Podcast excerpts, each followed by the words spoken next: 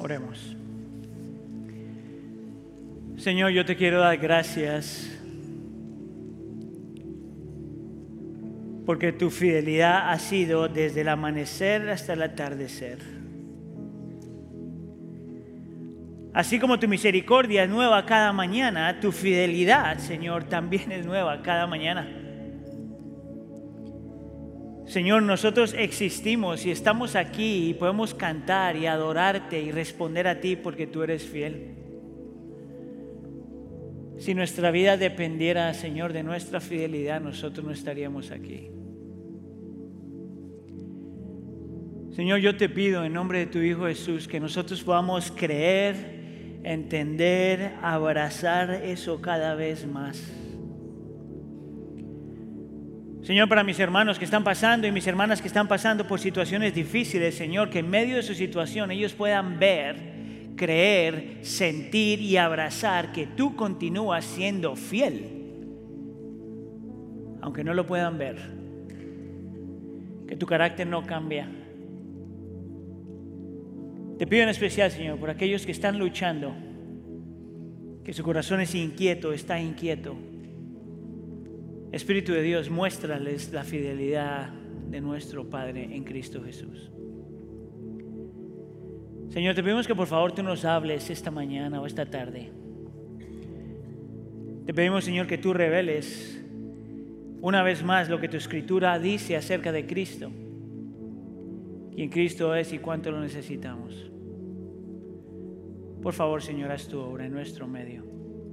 Te lo pedimos por favor en nombre de tu Hijo Jesús. Y la iglesia dice, ok, en este momento le vamos a pedir a nuestros jóvenes de Tribe y Junior High que por favor pasen a su clase antes de prepararnos para la lectura de la escritura.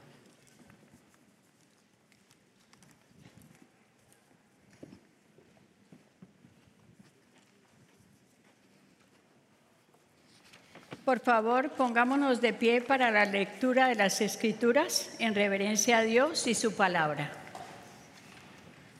La lectura de hoy se encuentra en Mateo 1, versículos 1 al 17.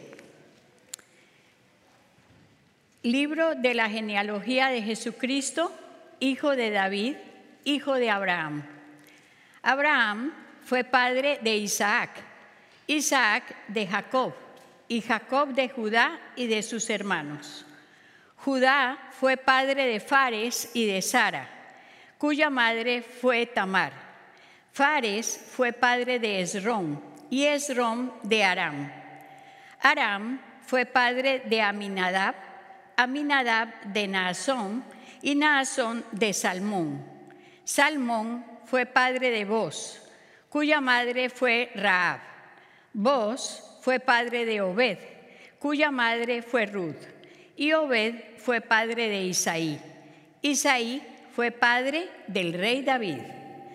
Y David fue padre de Salomón, cuya madre Betsabé había sido mujer de Urías. Salomón fue padre de Roboán, Roboán de Abías y Abías de Asa. Asa fue padre de Josafat, Josafat de Joram y Jorán de Usías. Usías fue padre de Jotán, Jotán de Acaz y Acaz de Ezequías. Ezequías fue padre de Manasés, Manasés de Amón y Amón de Josías. Josías fue padre de Jeconías y de sus hermanos durante la deportación a Babilonia. Después de la deportación a Babilonia, Jeconías fue padre de Salatiel, y Salatiel de Zorobabel. Zorobabel fue padre de Abiud, Abiud de Eliakim y Eliakim de Azor. Azor fue padre de Sadoc, Sadoc de Akim y Akim de Eliud. Eliud fue padre de Eleazar, Eleazar de Matán y Matán de Jacob. Jacob fue padre de José, el marido de María, de la cual nació Jesús llamado el Cristo. De manera que todas las generaciones desde Abraham hasta David son 14 generaciones y desde David hasta la deportación a Babilonia 14 generaciones y desde la deportación a Babilonia hasta Cristo, 14 generaciones. Esta es la palabra del Señor. Pueden tomar asiento.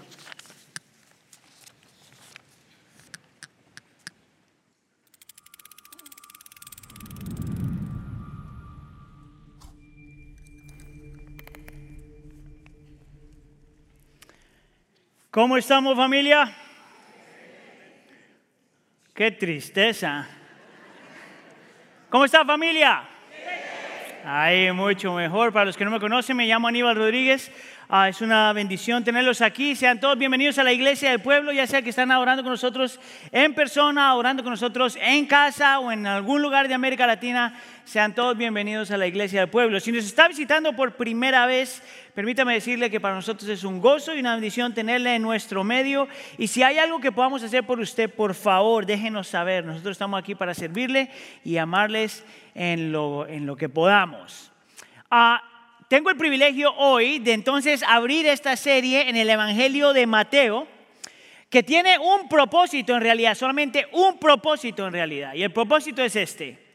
Queremos conocer a Cristo más.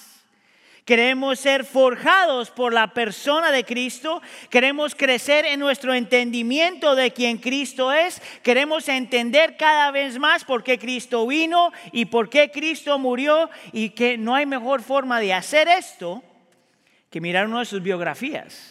El Nuevo Testamento tiene cuatro biografías. El Evangelio de Mateo es el primer libro del Nuevo Testamento y en este Evangelio nosotros podemos ver a Cristo como rey y este rey que viene a establecer su reino. Ese es el título que hemos puesto a esta serie, El Rey y su Reino. Ah, porque eh, esta descripción de rey, de Jesús como rey, es la, descripción primordial o principal de la cual, eh, de la forma que el Evangelio de Mateo habla de Cristo. Habla de este Jesús, que es un rey, que viene a establecer su reino y a reclutar gente, salvar gente para su reino. Entonces, mira, si tú quieres conocer a Cristo más, esta serie es para ti. Si tú has escuchado de Cristo y quieres conocerlo un poquito más, esta serie es para ti. Si tú tienes preguntas acerca de Cristo, esta serie es para ti. Si tú estás explorando la idea de quién Cristo es y para ver si es verdad, esta serie es para ti. Y si tú estás aquí y ni siquiera estás seguro si Cristo es verdad, esta serie es para ti. Mi invitación es que tú permitas que la Biblia hable y te convenza y te muestre que Cristo Jesús realmente es el Rey de Reyes y Señor de Señores. Lo que vamos a hacer entonces por 70 semanas, más o menos año y medio, es dejando que la Escritura, el Evangelio de Mateo, nos hable cada vez más y nos convenza de quien Cristo es es. Mire, yo quiero empezar diciendo esto. Yo creo que el texto que miramos hoy, Mateo capítulo 1, los versículos 1 al 17, eh, está poniendo, eh, nos va a poner en perspectiva de la forma que tenemos que leer el Evangelio de Mateo y tenemos que leer todo el Nuevo Testamento, porque es el primer libro, primer capítulo de todo el Nuevo Testamento. Y de la forma que yo lo entiendo, eh, Mateo capítulo 1, los, de los versículos 1 a 17 es como si fuera un, un currículum, un, en inglés se llama un resume. ¿Sabe lo que es eso? Cuando usted va a aplicar para un trabajo, usted tiene que poner en esto todas sus credenciales, todo lo que ha hecho, todo lo que ha vivido, porque esa es una forma en la que tú te estás introduciendo a alguien y lo haces de tal forma que la persona que está leyendo el currículo tuyo está diciendo, ¿será que a lo mejor debería yo entrevistar a esta persona? Es una forma de presentarse a alguien. Es por eso que los currículos son importantes. Cuando alguien está escribiendo un resumen o un currículo, lo tiene mucho cuidado y solo pone ahí las cosas que van a impresionar a la otra persona.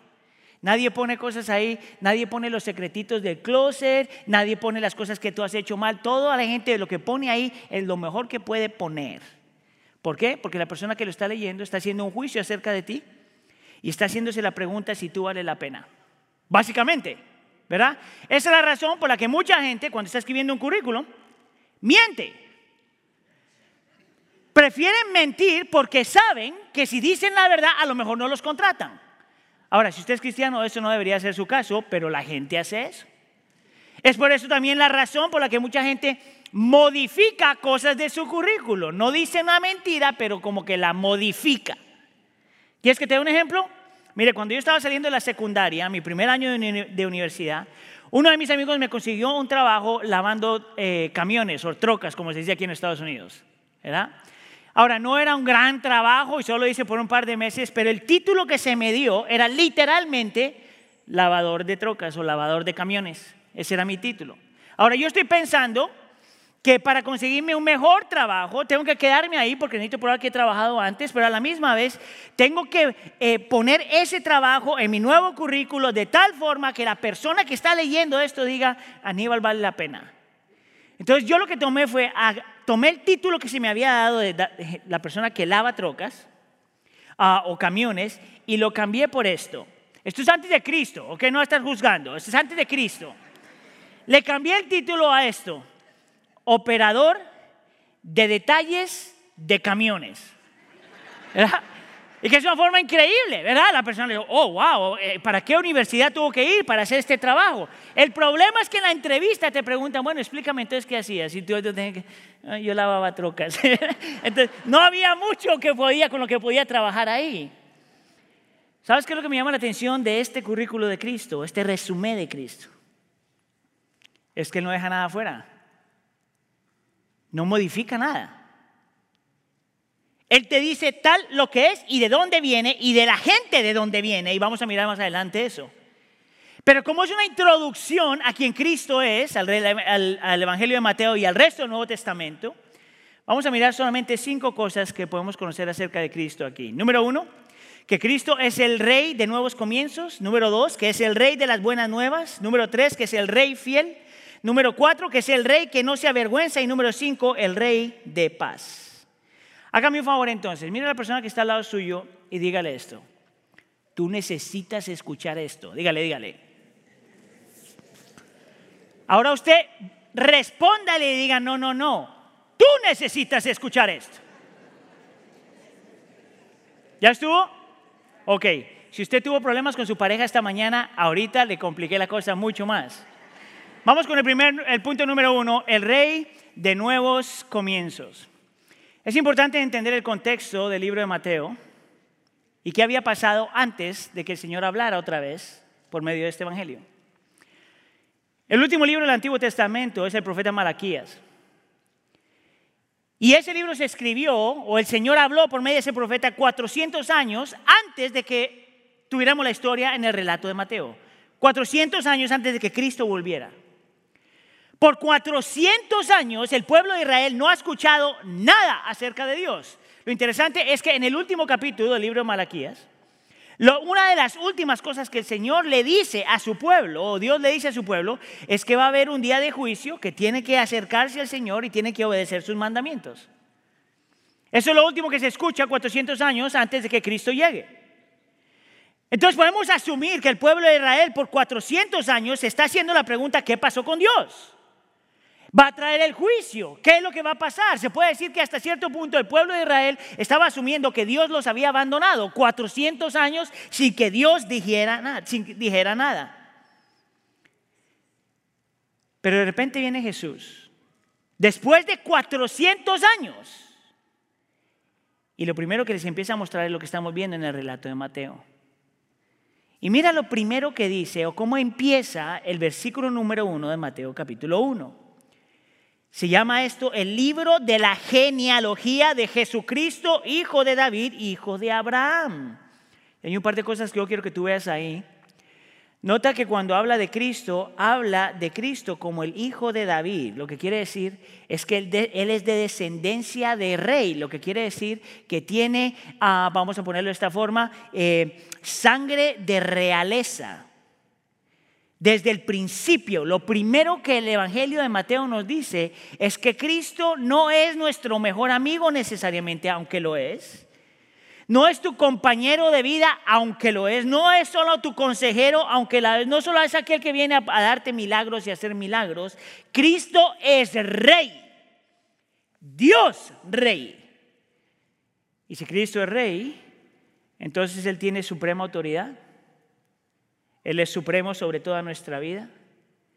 Merece toda admiración, merece toda sumisión, merece toda obediencia y merece todo respeto. Cristo no es solamente tu compañerito religioso. es rey. Eso es lo primero que nos empieza a mostrar el texto, desde después de 400 años, es lo primero que dice. Pero nota que te dice, utiliza el texto, utiliza la palabra genealogía, que en el original es la misma palabra que se puede utilizar para un génesis, un nuevo comienzo. Es por eso que en este texto yo hablo de Cristo como el rey de nuevos comienzos. Lo que el Señor está haciendo aquí es que está continuando la historia del Antiguo Testamento, la historia de redención, pero con Cristo y su llegada, Cristo, Dios está empezando algo nuevo. Una nueva etapa, una nueva era, un nuevo comienzo. Hay algo que es antes de, Jesús y después de Jesús. Que algo cambió completamente cuando Cristo llega. Ahora, si eso es verdad, y lo es, porque pienso que la escritura lo muestra, entonces hay algunas implicaciones y aplicaciones si esto es verdad. Si Cristo es el rey de nuevos comienzos, y eso es lo que vemos en el primer capítulo del libro de Mateo, que es el primer, la primera cosa que vemos del resto de Mateo, y el libro de Mateo es el primer libro del Nuevo Testamento, te está diciendo que en este nuevo comienzo solamente hay una persona en el centro, Cristo, como rey. Escucha acá, que la Biblia no es acerca de ti o acerca de mí, que la Biblia es toda acerca de Cristo y su reino, que el llamado de los creyentes es conocer a ese Cristo. Mira, esto es interesante porque esa es mi lucha cuando alguien te promete a ti, ven y conoce a Cristo que va a arreglar todos tus problemas. Primero que todo, que eso no es verdad. Es más, yo me atrevería a decir que entre más tú conoces a Cristo, muchas veces más problemas tienes. Es más, eso es verdad de cualquier persona que quiere conocer a Dios. Si tú quieres conocer a Dios, amar a Dios, servir a Dios, a que te va a ir peor. ¿Sabes cómo yo sé eso? Porque Cristo se sometió a Dios y lo mataron a una cruz. Lo que es hermoso acerca de esto es que Cristo no solamente viene, no viene para arreglar tus problemas necesariamente, pero darte algo mucho más profundo, más bello, más poderoso. Él. Tú te acercas a Cristo por quien Él es. Y cuando lo tienes a Él, todo lo demás se va añadiendo. La segunda implicación es que si esto es verdad, que Cristo empieza algo nuevo y está en el centro de todas las cosas, escucha aquí. Si tú has puesto tu fe en Cristo Jesús, tú no eres la misma persona que antes de Cristo. Aunque estés con tus luchas, aunque estés con tus pecados, aunque estés pasando todo lo que estás pasando, hay un antes y un después. Tú no eres la misma persona con Cristo que sin Cristo. No importa cuánto estés luchando. Tú no eres la misma persona, tú no eres esclavo de la condenación, tú no eres esclavo del pecado, tú no eres esclavo de todo lo que te hace tu vida miserable. Tú había un antes y un después, después de Cristo, porque Cristo es el rey de los nuevos comienzos. Número dos, Cristo no solamente es el rey de los nuevos comienzos, pero es el rey de las buenas nuevas. Notaste al principio, capítulo 1, versículo 1, que habla de Jesucristo, mira los títulos que se le da. Jesucristo, hijo de David, hijo de Abraham. El versículo 16 dice que era, y cuenta toda la historia, marido de María, hablando de José, de la cual nació Jesús, nota el nombre otra vez, llamado el Cristo. Y la última palabra, el último título que se le da a Cristo al final es Cristo. Ahora, ¿por qué esos nombres, Jesús, Cristo, Jesucristo, son tan importantes? Si tú no estás familiarizado con lo que la Escritura dice, déjame te, te explico lo que significa eso. El nombre Jesús, Jesucristo, y todo lo demás, Mesías, y todo esto, se puede, se puede resumir en este sentido. Que Cristo fue el escogido del Padre, el ungido del Padre para venir, para salvar a un pueblo pecador que solamente en Cristo hay salvación del pecado, de la salvación del poder del pecado, de la condenación del pecado y que eventualmente Él nos va a dar salvación de la presencia del pecado. Eso es lo que el Nuevo Testamento llama el Evangelio. Es por eso que el Nuevo Testamento habla del Evangelio, las buenas nuevas del Evangelio. Te muestra a Cristo, que es el rey de las buenas nuevas. Escucha aquí, porque la iglesia moderna confunde las buenas nuevas con un buen consejo. ¿Tú sabes cuál es la diferencia entre esas dos? Tim Keller, que es un pastor al cual yo escucho mucho, él dice que tú tienes que entender en tu mente y en tu corazón la diferencia entre estas dos cosas. Porque de esto depende tu definición de salvación. Escucha acá. Un buen consejo es algo que es acerca de lo que tú debes hacer para ser salvo. Las buenas nuevas es el informe de aquel acerca de algo que ya se hizo. Un buen consejo te insta a hacer que algo, a que tú hagas que algo suceda. Una buena noticia te insta a reconocer que algo ya sucedió y tú respondes a eso.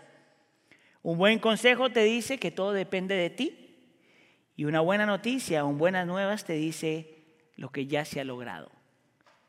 ¿Tú sabes cuál es la diferencia entre esas dos cosas? Escuche, en un lado es el Evangelio de lo que Cristo vino a hacer. Y por otro lado es lo que tú piensas que tú debes hacer. Y Cristo te dice que la razón por la que Él viene es para hacer por ti lo que tú no podías hacer. Que es imposible para ti ganar tu salvación. Que es imposible para ti comprar tu salvación que no importa que tan fiel eres, tan bueno eres, que tan justo eres, cantas cosas hermosas que puedas hacer, nunca es suficiente para ganar tu salvación frente al Padre porque tus pecados son demasiados. Pero que Cristo viene a ganar lo que tú no puedes ganar. Que si tú pones tu fe en Él, es lo único que necesitas para ser perdonado, aceptado. Después que te arrepientes, perdonado y aceptado frente al Padre. Parte de lo primero, las primeras cosas que vemos en esta genealogía es que te dice que Cristo es el rey de las buenas nuevas, no de los buenos consejos, iglesia. Mira, te lo voy a poner de esta forma. En el 2016, en las Olimpiadas, creo que fueron en México, en el 2016 en México, hubo una historia bien, bien interesante acerca de dos hermanos que yo creo que venían de Gran Bretaña, si no me equivoco. los nombres eran Johnny and Alistair Brownlee. Dos hermanos que corrían un triatlón. ¿Usted sabe qué es eso? Son las cosas que hacen tres diferentes ejercicios. Solo locos se meten en eso. Pero estos muchachos ah, tenían la capacidad física de hacer eso. Johnny, que es el, hermano más jovencito, está en mejor condición que el hermano mayor. Ya han corrido toda la carrera, eh, eh, Johnny ha corrido ya por una hora y 47 minutos y literalmente metros antes de llegar a la meta, metros antes de llegar a la meta, el cuerpo de Yanni se empieza a recalentar, por decirlo de alguna forma. ¿verdad? Y las piernas le empiezan a fallar. Y tú lo ves al hombre corriendo y se empieza a, como a caer. Tanto así que alguien que está al lado de él se acerca y lo trata de levantar para que el hombre no se caiga. Interesante es que Yanni está en primer lugar. Hay un muchacho justo que está pegadito a él, segundo lugar. Y su hermano viene en tercer lugar, su hermano mayor. Cuando el hermano mayor ve a este muchacho haciendo eso, deja que el que va en segundo lugar pase y va y se acerca y agarra al hermano y se lo pone al hombro y empiezan a correr los dos. Y tú puedes escuchar a los comentaristas, ¿se permite esto? ¿Es esto legal? ¿Se puede hacer esto? Pero el hermano mayor no le importa, lo único que quiere es que el hermano menor llegue hasta la meta. Mira, y están corriendo por algunos minutos, porque era tan cerca que por unos minutos, y justo antes de llegar, cuando este otro ya está que se muere, está la línea y echa al hermano encima de la línea y llegó en segundo lugar. Y después él pasó.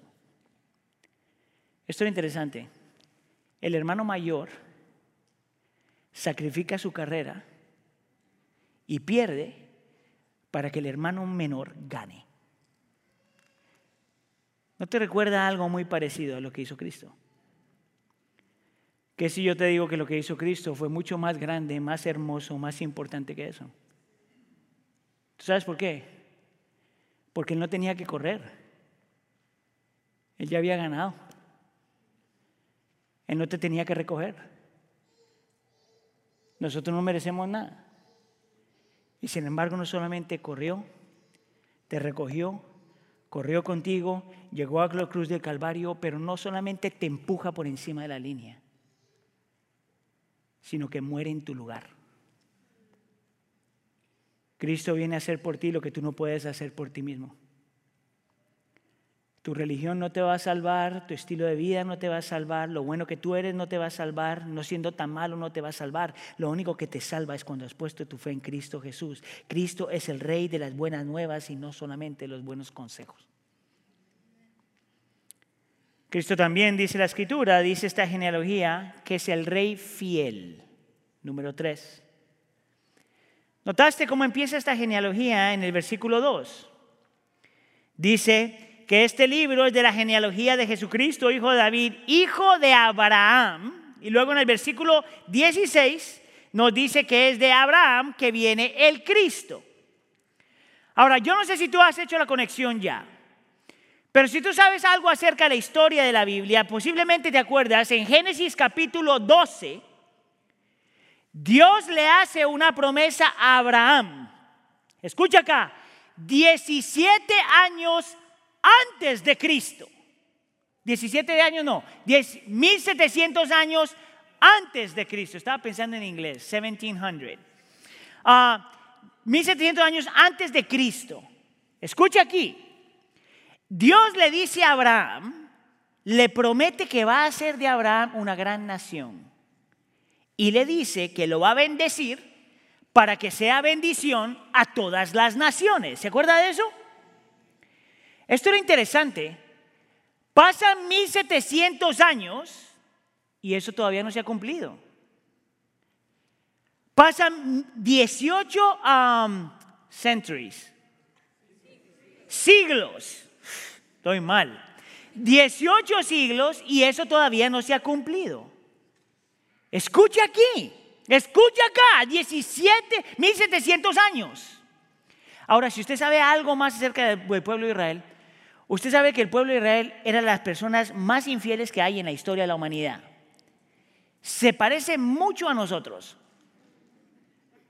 Y si tú sabes que si Dios le hizo esa promesa a Abraham, tú esperarías entonces que Abraham y toda su descendencia sería gente que tomaría la bendición, tomaría estas promesas y caminaría y sería fieles al Señor. Pero si tú sabes algo acerca de la historia, el pueblo de Israel, esto no es lo que hacía. Caminaban con el Señor, se alejaban del Señor. Caminaban con el Señor, se alejaban del Señor. Toda su vida, amando y odiando a Dios, amando y odiando a Dios, tenían problemas siendo fieles en lo más mínimo y esto pasaba de generación en generación en generación. Los pecados de los padres eran repetidos por los hijos y los hijos de los hijos y los hijos de los hijos.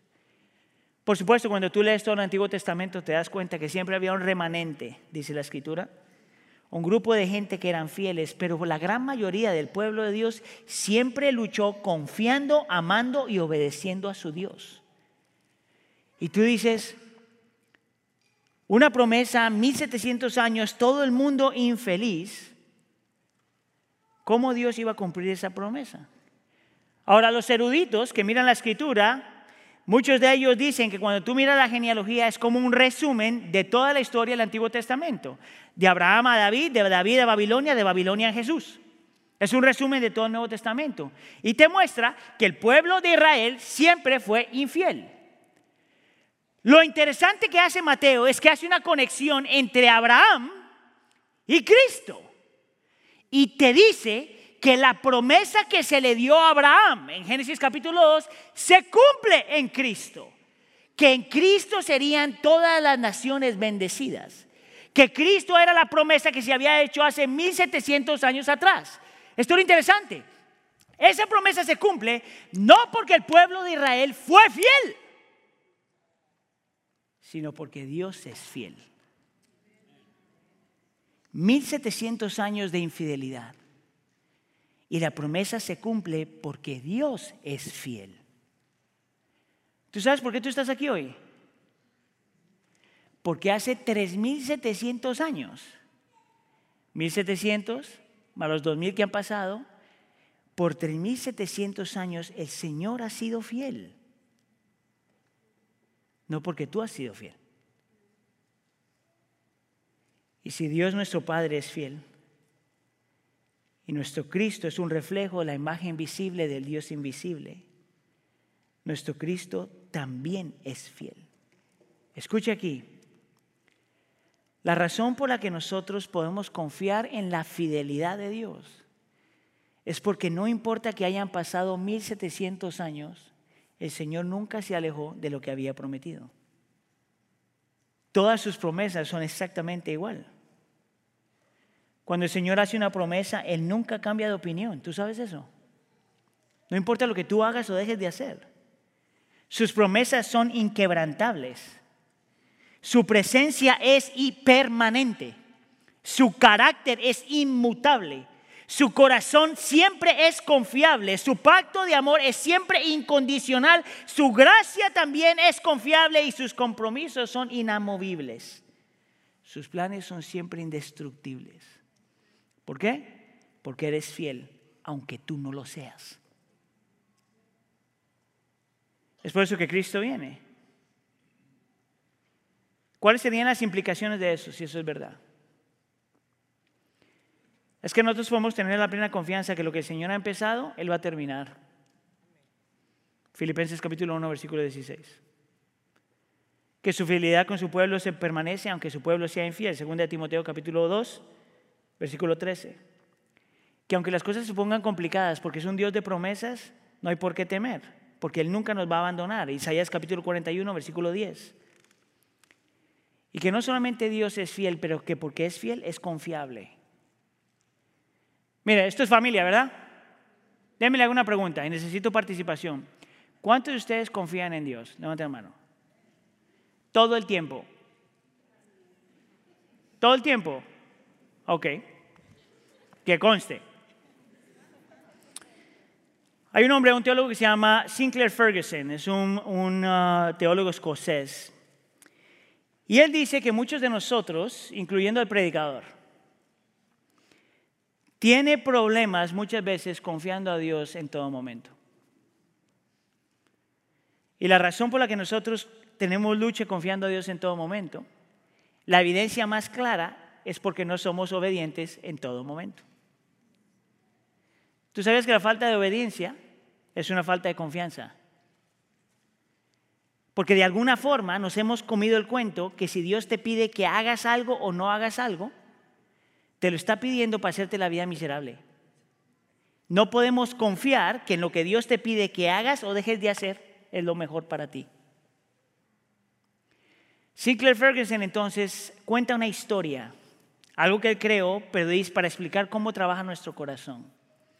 Él dice que nosotros muchas veces vemos a Dios como si fuera un padre que lleva a su niño a la tienda de juguetes y que le dice a su niño, ¿ves estos juguetes? Y el niño, sí. ¿Te gustan los juguetes?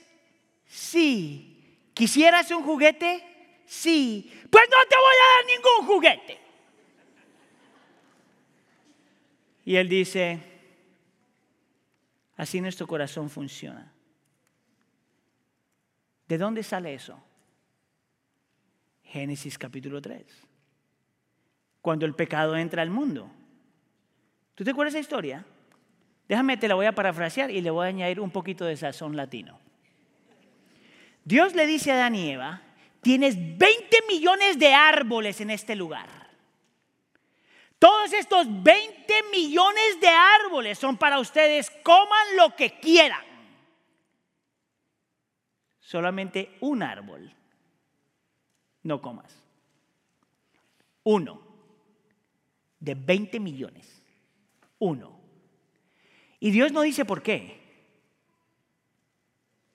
Era la forma de decir, ¿por qué? Confía en mí. Te estoy dando todo esto.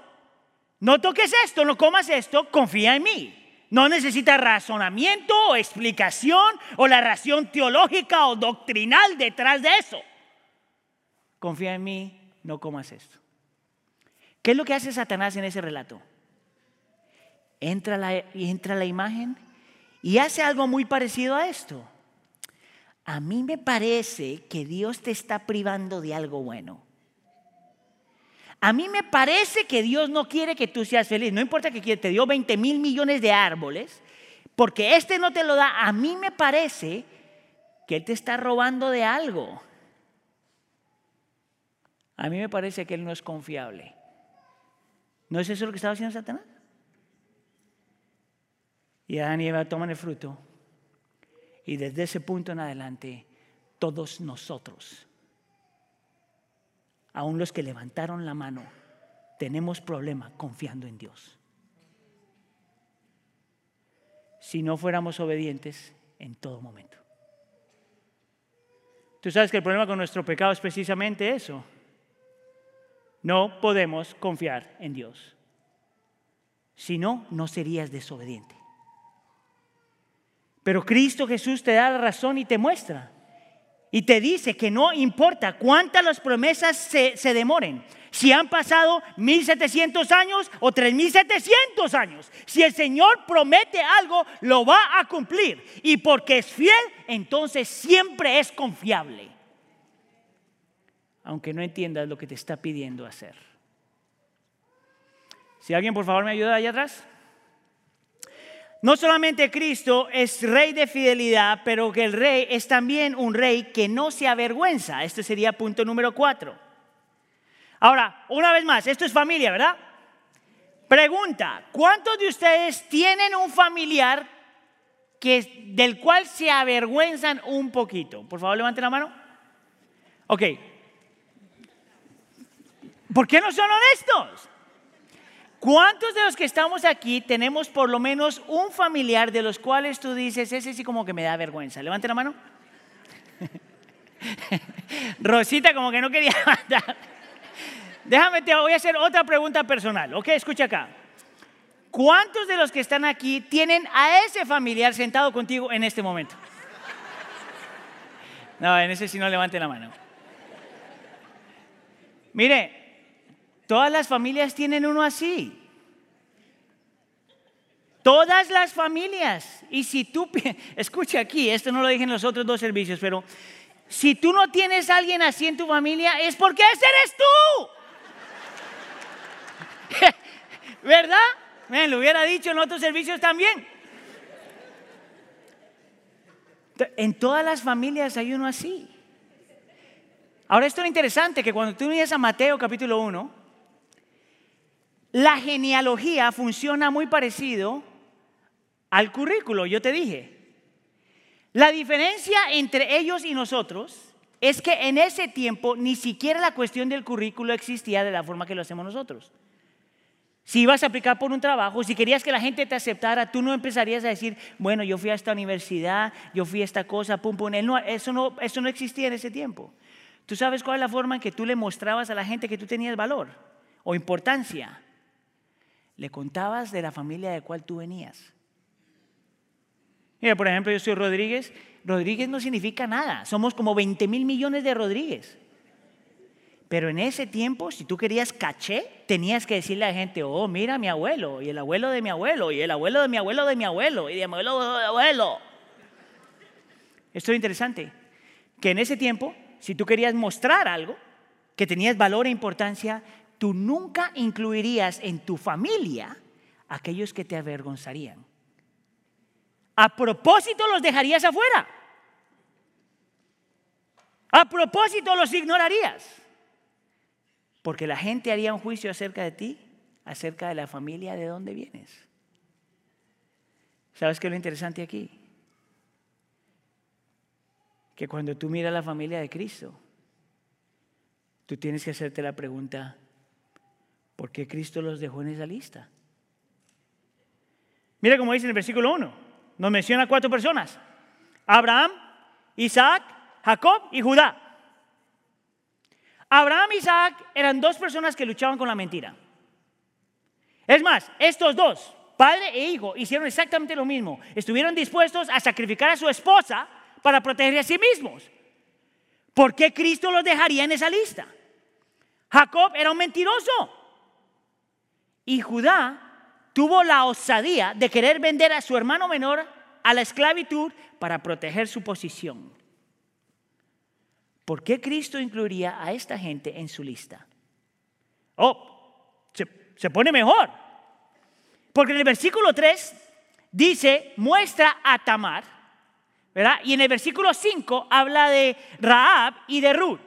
Ahora, escucha acá, en ese tiempo, en ese momento, en esa cultura, tú nunca incluirías mujeres, la gran mayoría de la gente no incluiría mujeres en su genealogía. ¿Tú sabes por qué? Porque en ese tiempo, en esa cultura y en ese momento, las mujeres no tenían mucho valor.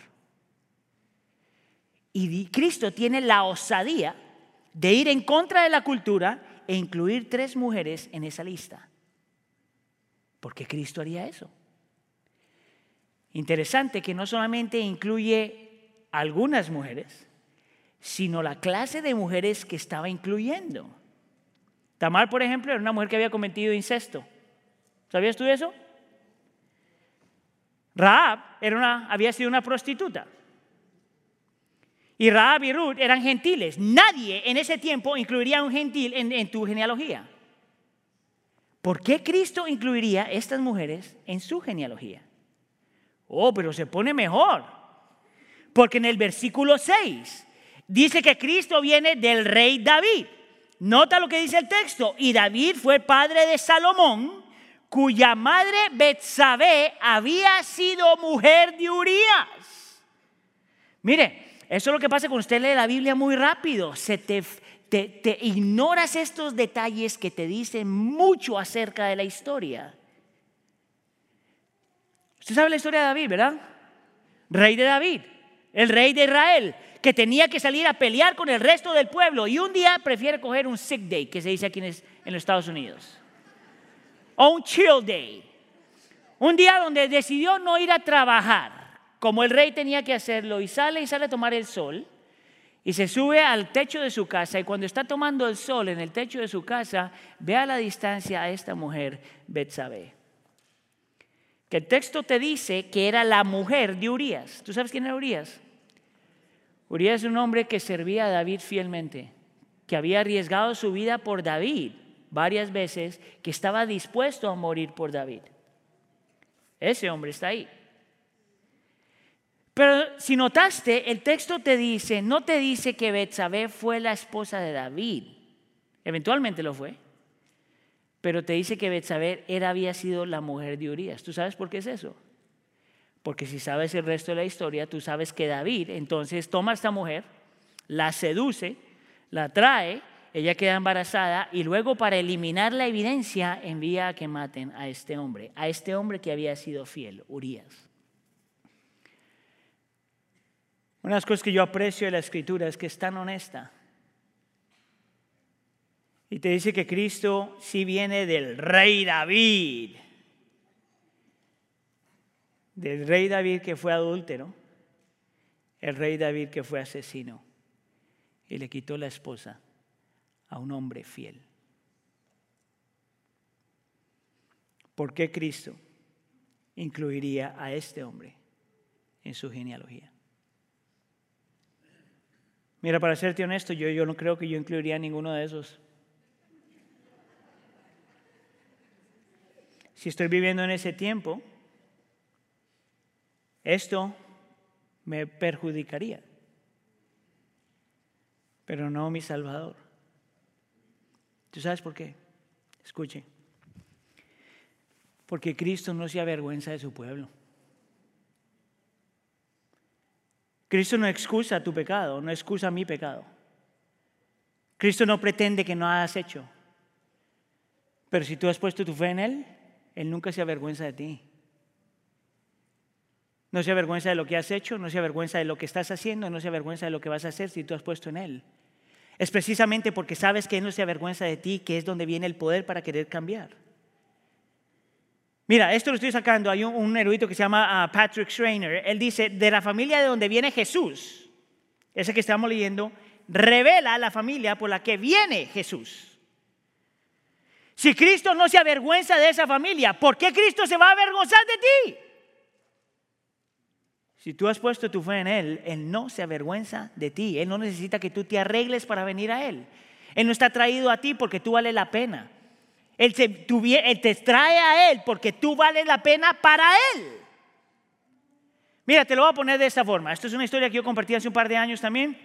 Viene de un hombre que se llama Jack Miller, que fue un pastor, teólogo y misionero ah, en la India, creo que fue, o en alguna otra parte del mundo. La cosa es que él cuenta la historia de esta muchachita, una muchacha, una joven que tiene problema mirando a Dios como padre. Y ella entiende que la razón por la que tiene eh, problema mirando a Dios como padre, que la acepta y la ama, es porque su relación con su padre fue una relación terrible. Tanto así que cuando ella tiene como cinco años, quiere hacer algo para ganarse la aprobación del padre. Y él está contando entonces esta historia a una consejera cristiana para que le ayudara a procesar esto. Y cuenta la historia que cuando tenía cinco años, ella para ganarse el amor del padre toma una de las camisas del trabajo del papá y se la lava, una niña de cinco años. Pero cuando va a secar, cuando quiere secar la, camisa, en ese tiempo, cuando estaba ella no tenía secadoras, entonces tiene que ponerla en la, en la cuerdita para colgarla para que, para que el sol la seque. Pero antes de que llega, antes de hacer eso, ella no podía llegar tan chiquita, cinco años, no puede llegar ahí. Trae una cosa como un, un barril de metal, lo pone para pararse, pone la camisa en el barril, se para y cuelga la camisa. La niña no se dio cuenta que el barril manchó la, manchó la camisa. Completamente inocente, cinco años. Cuando llega el papá, lo primero que hace, sale corriendo y le dice, papi, papi, mira lo que hice por ti y le trae la camisa, lo primero que el padre nota es que la camisa está manchada. Y en vez de abrazarla, decirle gracias mi amor por lo que has hecho, la rechaza completamente, la regaña y se aleja de ella. Y desde ese punto en adelante, esta muchacha dice, yo creo que por eso tengo tanto problema mirando a Dios como padre. La consejera, que es una buena consejera, la mira y le dice, déjame te hago una pregunta, si Jesús fuera tu padre, ¿qué tú piensas que Jesús haría? Y la niña dice, la joven dice, yo creo que Jesús me perdonaría. Y la consejera la mira y le dice, tú todavía no entiendes. Sí, a lo mejor Cristo te perdonaría porque le manchaste la camisa. Pero luego tomaría la camisa, se la pondría, iría al trabajo y le mostraría a todo el mundo, mira la camisa que mi hija me, me lavó. ¿Tú sabes por qué? Porque Cristo nunca se avergüenza de su pueblo. No lo excusa, pero no se avergüenza. Es por eso que aunque nosotros no estamos en la genealogía de Cristo, sí estamos al otro lado de la historia. Con todo y lo que hemos hecho mal, y sin embargo Cristo todavía no se avergüenza de su pueblo. Él no es un rey que se avergüenza. Por lo tanto, tu culpa y tu vergüenza no debe controlar tu vida si tú has puesto tu fe en Cristo. Y por último, el texto nos dice que Cristo también es un rey de paz. ¿Usted notó el número 14? En el texto, ¿cuántas veces aparece? Versículo 17 dice que de Abraham hasta David son 14 generaciones. Y desde David hasta Babilonia 14 generaciones. Y desde la deportación de Babilonia hasta Cristo, 14 generaciones, 14, 14, 14. Y alguien diría, oh, a este, a este cuate le gustaba la matemática. Esa no es la razón por la que eso está ahí. Tú sabes que eso, 14 son 6 siete. 6 siete, 2, 2 y 2. Y el número 7 en la escritura siempre es un número simbólico y habla acerca de la plenitud, del descanso, de la paz, de todo lo que Dios puede hacer y es. Lo interesante es que el Evangelio de Mateo dice que Cristo es el séptimo siete. Siete, siete, siete, siete, siete, siete, Cristo, séptimo siete. Y es la forma que el Evangelio, en mi opinión, muestra que Cristo ah, es el, cumplimiento de la plenitud de Dios. Que Cristo es el supremo descanso y que Cristo trae la suprema paz. Que todo lo que la gente está anhelando, que todo lo que la gente está buscando, que todo lo que tú necesitas, que todo lo que tú anhelas, solamente se encuentra en el 7-7 Cristo. Que Él realmente te da lo que tú toda la vida estás buscando. Esto es interesante. ¿Tú sabes por qué Cristo vino para nuevos comienzos? Porque todos nosotros en nuestro interior estábamos completamente cansados. Pero tú sabes por qué Cristo es el rey de las buenas nuevas. Porque Cristo no solamente quería empezar otra vez, pero para empezar otra vez tenía que venir a ganar la salvación que tú no podías ganar por ti. Pero tú sabes entonces por qué, no, por qué Cristo hizo eso. Porque Cristo es un Dios fiel, porque Cristo es el Dios fiel que no solamente viene a traer un nuevo comienzo, no solamente viene a, salvar la salvación, a ganar la salvación que tú ah, no puedes trabajar, sino lo hace porque es un Dios que se compromete contigo y no se aleja de ti. Pero tú sabes por qué Dios es fiel.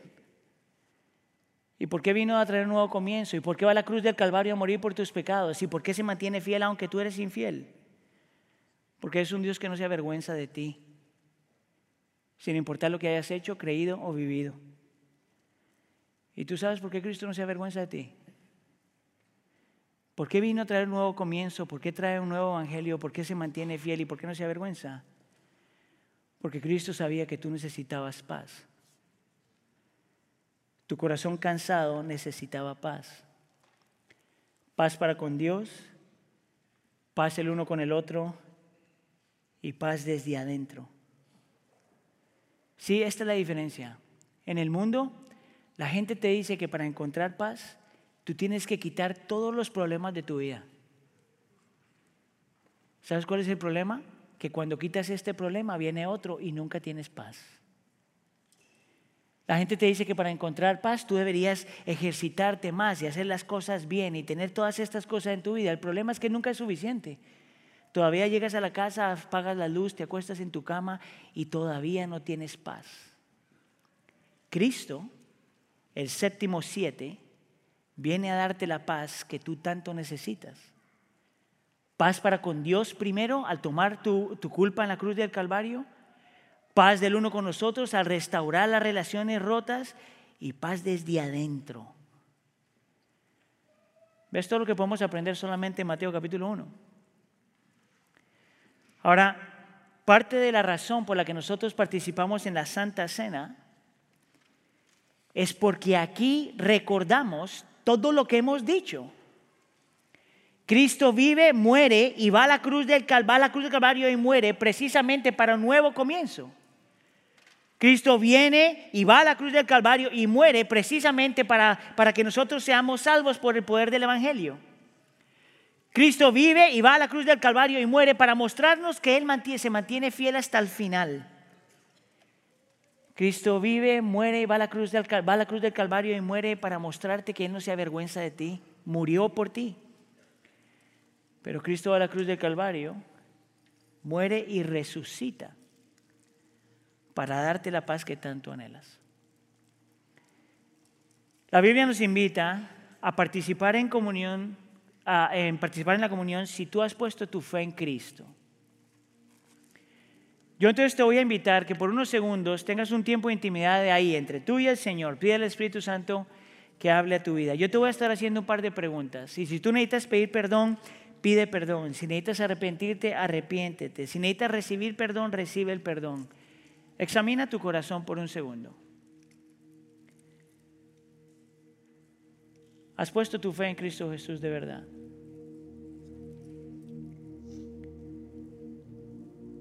¿Crees tú que en Cristo Jesús hay un nuevo comienzo en tu vida? Que tú no eres el mismo de antes.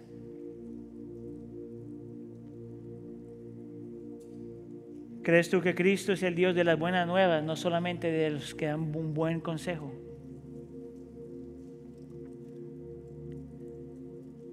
confías en Dios y confías en su fidelidad.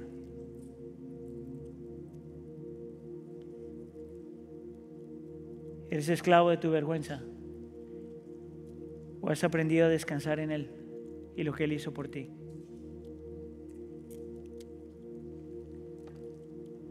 Estás viviendo la luz de la paz que Cristo ya te dio.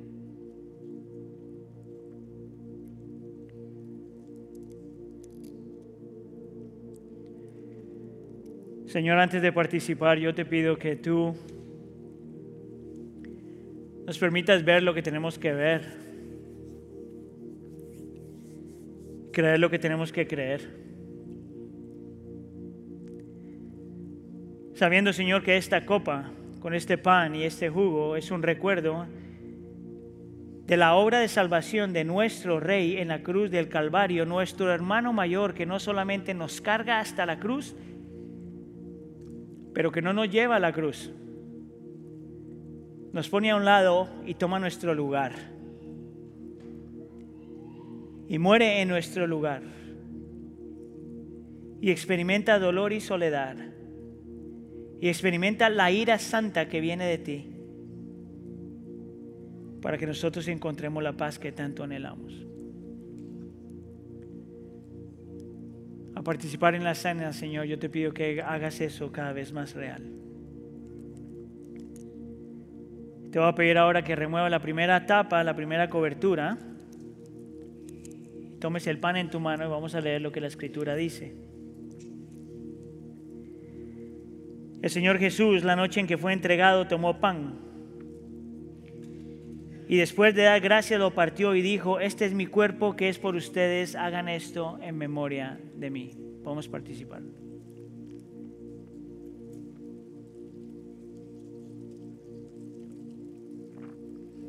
Ahora podemos remover la segunda tapa, segunda cobertura.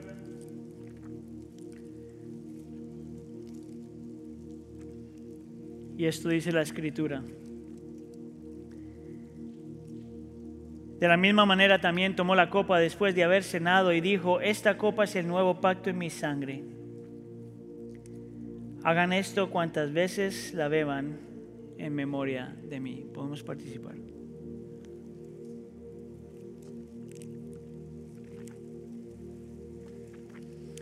Señor, te damos gracias por tu obra redentora a nuestro favor. Mi oración, Señor, por nosotros es que así como estos elementos están entrando a nuestro sistema, las buenas nuevas del Evangelio entren a nuestro corazón. Que podamos ver, Señor, saborear y recibir quién Cristo es, lo que Cristo hizo y quiénes somos para Él. Te lo pedimos por favor en nombre de tu Hijo Jesús. Y la iglesia dice...